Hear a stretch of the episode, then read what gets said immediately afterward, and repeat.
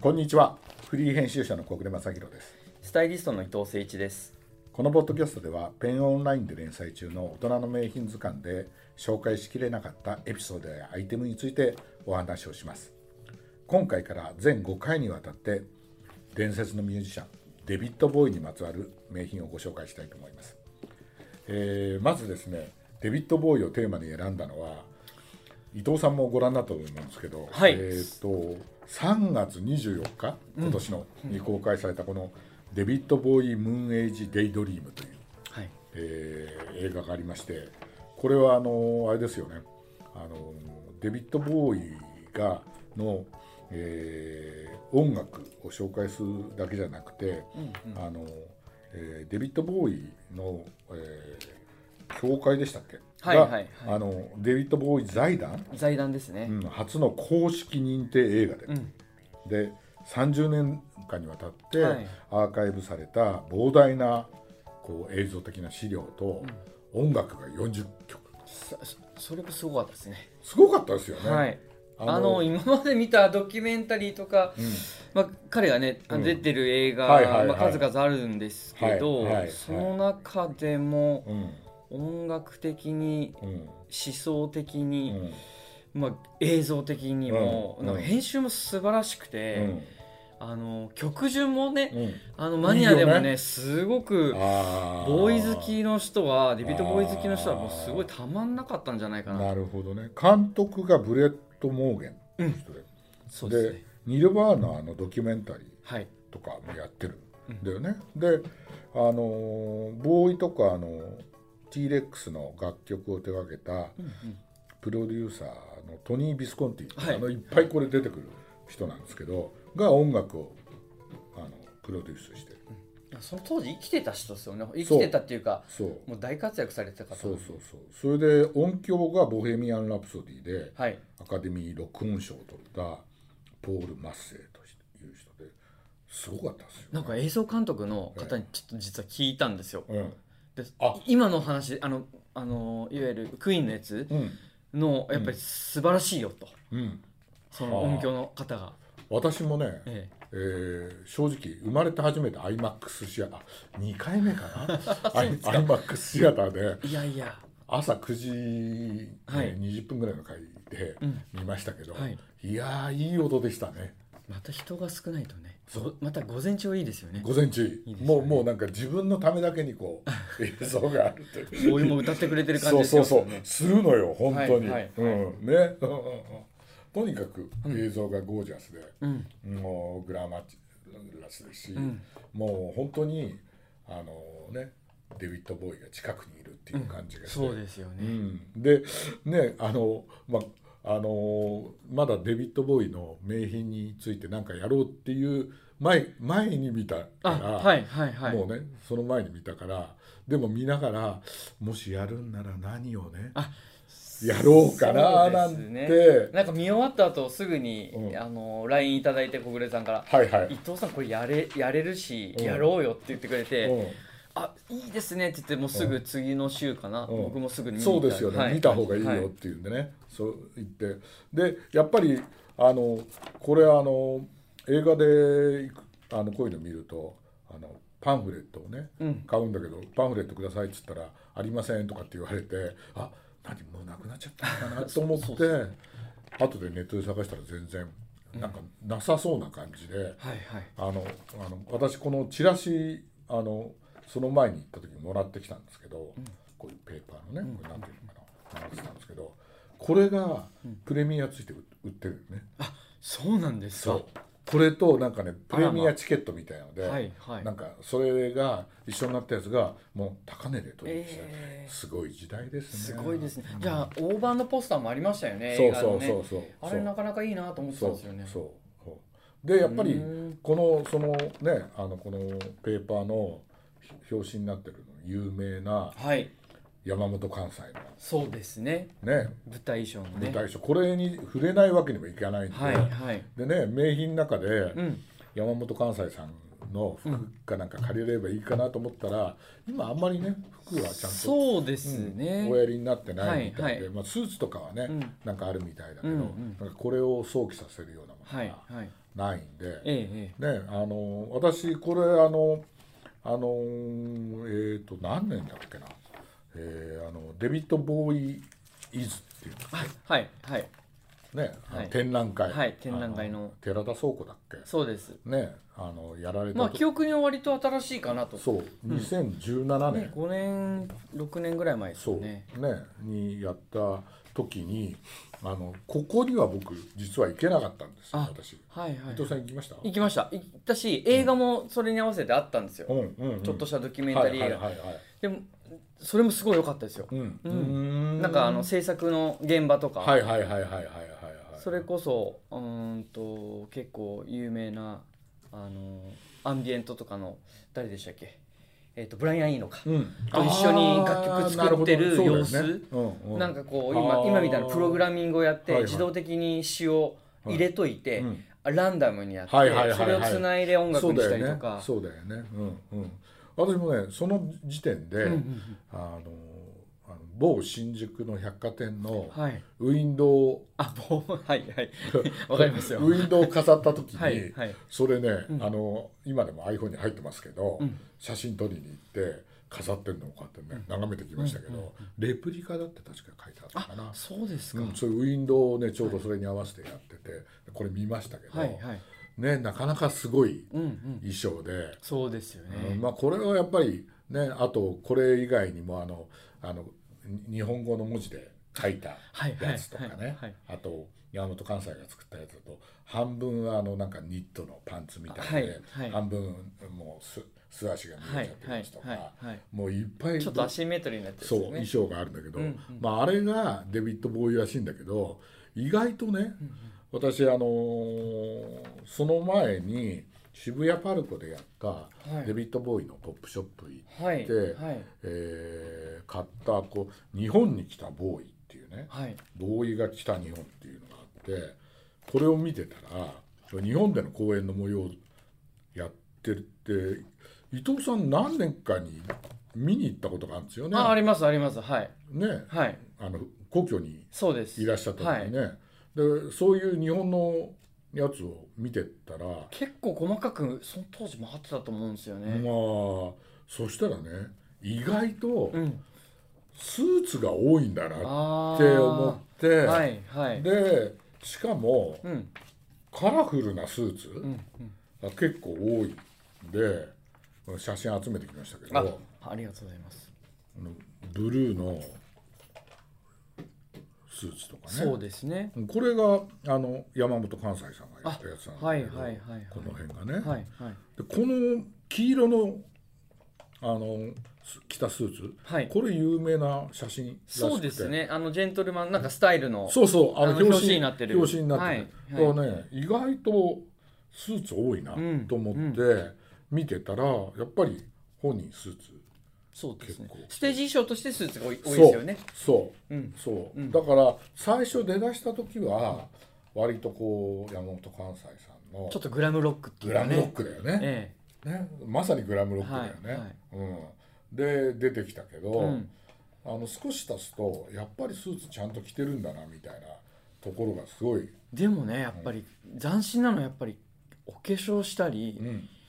あのヘアがもうウルフヘアっていうか、はいはいになんかこうカラーリング入れたりとあかの赤のね、はいうん、あれトサカみたいな男性なの女性なのそうっていそうそうそうそう、まあ映画でも出てますけど、うあのネネタバレにならないと思うんですが、あのなんか両性具有的なねそうそ表現をさうれアてンてドだルかジーニアスね、うんそうですよねそうだよね、らそれもなんかスーツ、うんうん普通のスーツ着てたら、うんあのつまりこうリアルクローズにうんなっちゃうし、うんあのーまあ一般的っていうのは変ですけど一般的なロックとかブルースのうんあれもミュージシャンもそうですけどちょっとデビッド・ボーイは、まあ、あのカラースーツうんうん薄い水色だったり、うんなんか綺麗なミモザのような、はいあのイエローだったり、はいはいはいやっぱ彼すごいそういうのを意識してたのかなっていうのはありますよね。そうだよね、うんだから最初、んそのデビューする時は、はいそのなんか自分とは違う自分を出すみたいなうんところがあるじゃないですか。ありますねだってなんかこう自伝を調べてったら、はい本名はだって さデイビー・ジョーンズっつってさ、はいそれはあの、そうで私すねも大好きだったけどモンキーズのはいデイビー・ジョーンズと重なっちゃう、ああそうですねデビッド・ボーイって名前を変えてで、はいはい出始めて、で最初さ、あの若い頃のデビッド・ボーイってすごい美形で可愛い少年じゃないそうですねだよね、だからやっぱりさ少女漫画に出てく出るてよくねるようなね だから逆にそれこそあの歌舞伎の歌舞伎じゃないけど、あはいはいはいなんかねそういうふうに、うんもう全然別のものにうんなることによって、うん衣装もだから山本関西とかを起用してとにかくもうステージで、まあ、それグラムロックってそういうそうです要素があるけどグラマーさんロックの役だから、そういうふうにして出てきて、とりあえず、みんなのこう注目を集めたけど、でもよくあのちゃんとスーツも着れるよみたいなところは、はいはいはいあのちゃんとあって、でもすごい綺麗な色うんをちゃんと選んでるみたいなところがあるなっていう気がしないではないですようんうね。んで伊藤さんに、はいカラースーツもできるかもしれないよなんあのっていうお伝えしたら、い結構今期そうカなラんですーよスーツがあるんですよって話になって、もうそれこそ本当そうそうたるパリコレブランドうんあのまあメゾンも含め、あの個人ブランドうんも含め、カラースーツほんと出てて、うんまあちょっとあのあタイミング的にもうん、あ取り上げるの最高だなって思いましたね、なるほどね、うんでその中から今回選んだのが、はいアレキサンダーまあ、国連そうですね国連さんにもご助助言いただきましたけどあの、えアレキサンダー・マックイーン、えうんその中でもやっぱりマックイーンって実はすごいうんボーイともうん深い関係そといううかそうそうまあ、この同じイギリスっていうのもあるんですけど、うん数々衣装もねうんあれですよね提供してたりあのユニオンジャックのこのコートがそうですね有名で、ユニオンジャックの旗使ったフそラうッそグう使背った中にはい入れたやつで、うんうんでそれがアースリングっていうはい97年はいのはいジャケットでボーイがやってそれステージでもはいやってこれはアレキサンダー・マックイーンが彼がねまだね生きててね来てらっしゃる子ですよねねそそううでですよねでもともとテーラーリングをもう本当10代からこう弟子入りみたいな形でアレキサンダー・マックイーそンはうでねすねあのアンダーソンとシェパードあそうとそうそうそうそうギブだかサンド・ホックスかな、はいなんかでやっててそうですそうですそうそうらもうテーラーにはもう定評があるそもう反逆のなんとかって言われてるぐらいうそう斬新なね、まあ、その後ねあのジバンシーのデザあそイナうでーすにねなって、うんでねあの何年かして亡くなられたのかな、うんだけどもう本当にあのちょうどデビッド・ボーイジャストなデザイナーだよね。そうですね、うでそんな中で、まあ、今マックイーン、まあ、あのデザインチームやってますけど、ん、はいはい、これ上下でうんこんな綺麗なうん、意外にこれないですよないねスーツででその当時思わせるような、うんあのちょっとダブルの仕立てで、はいはいダブルブレストで、はいあのピークドラペルですね、はいだしあの仕上げはもう割ともフォーマルに近いあーなるほど、うね、で実はルックではこれスニーカーはしちゃってるんですよはあで中の合わせのシャツも、うんあのし白シャツではなくて同じブルーワントーンのいいねブルーを合わせてうんもうこれもうまさしく、うんあボーイもし生きてたらひょっとしたらこれ着てんじゃないかなっていうぐらいぐらいだよねはい、あー素晴らしいいいですよねいいタイミングで借りられてよかっいたやでそすね。うなんですよで他いろいろ出てますけど、うんやっぱちょっとボーイらしいこの色うん、あのパルコ渋谷にもあの飾ってましたよね衣装そう、あの水色っぽいやつね。あれもねなんかこうイギリスの仕立て屋さんであれなはんかあれはね、なんかね、デビッドボーイに似た、あの。おあのね、バンド合戦をやるんで。あのそうですねそのそうですねボーこれの人だっつって言ってましたよ。はいはいはこいの、このどこだっけな。なんか説明してくださいました。あそうですか、うん、うん。なんかあのそ人辺もそうですよね衣装だって言ってましたけど、ねでも青色だったよね。そうですよね、んなんかもう本当に近しい、うんもう彷彿させるような、うん、あのスーツだったので、もうこれを借りたいっていうことで、うん。ちょっとお借りしましたね、なるほどね。これもう本当にイメージ通りで。イメージ通りですよねうん、うん、今いたら絶対選ぶっていうそうなんか感じだよね。はうん、なるほどいいの選んだよもら俺ねデビッド・ボーイっていうとね、知り合いのね、デザイナーが、あデザイナーカメラマンが、はいはいはい実はデビッド・ボーイってあのベルリンの壁のねあのーがねあのーあの騒動であの亡くなるじゃないですか、はいあれのきっかけを作ったのが、デビッド・ボーイなんだよって、ずいぶん前になんか飲みながら言ってて、でそしたら、あの資料調べてたらあの NHK の「新映像の世紀」っていうのの第5週で、はいはいはい若者の反乱が世界に連鎖した激動の1960年代っていうね、タイトルは1960年代っていうタイトルなんですけどこれを60年代から80年代ぐらいまでをずっと追いかけてて、この中でデビッド・ボーイが出てくるんですよ。でたまたま私ね、ええー、と録画してあって、はいはいでああの NHK のサイト行って、なんかあのお金払ってみようかなと思ったはいら、オンデマンドとかうん、ねそれであのでも自分の,、あのやつであのアーカイブで見たら録画してあって、見見たら、いデビッド・ボーイが出てくるんですよ、若彼氏頃の1987年あ6月6日ですって、はいはいはいで、ベルリンの壁の前で、えー西側の方で、はい共和国広場でコンサートを開いて、うんうん全スピーカーの4分の1をあの、ね、かあの会場の,、あの監修ではない壁に向けてはいやって、であとコンコンサートの模様をラジオでライブ放送して、で、あのーひ東側ではそれが聞けるようにして、で NHK のその映像の世紀の中では、東側のその時の模様とかも映像に残ってて、はあつまりこう告知してジャックするようなうん形取ってそうそうそうあーそれでまあ何曲もね、う歌うんだけど、うんあのヒーローズヒーローズはいが歌ってて、はいそれがあのーあれってベルリンの壁が舞台になった歌で、そこの銃弾がねそ行うできす交う中にあのあのこう出会う2人の話をやっててでそれを聞いてる東ドイツその当時東ドイツの人たちがいつもだったら警官とかね秘密警察とかに見もらえてるからそれどけって言われるんだけどそれでもどかなくて、えーその後2年後にねベルリンの壁がついに崩れるんだけど崩壊するってことですでもそれのまああの直接なきっかけじゃないけども、うんそれのきっかけを作ったのがデビッド・ボーイですね、で映像の席なんかでデビッド・ボーイが出てくるんだけどもその時もね伊藤さんね、赤のスカラースーツ着てんだよ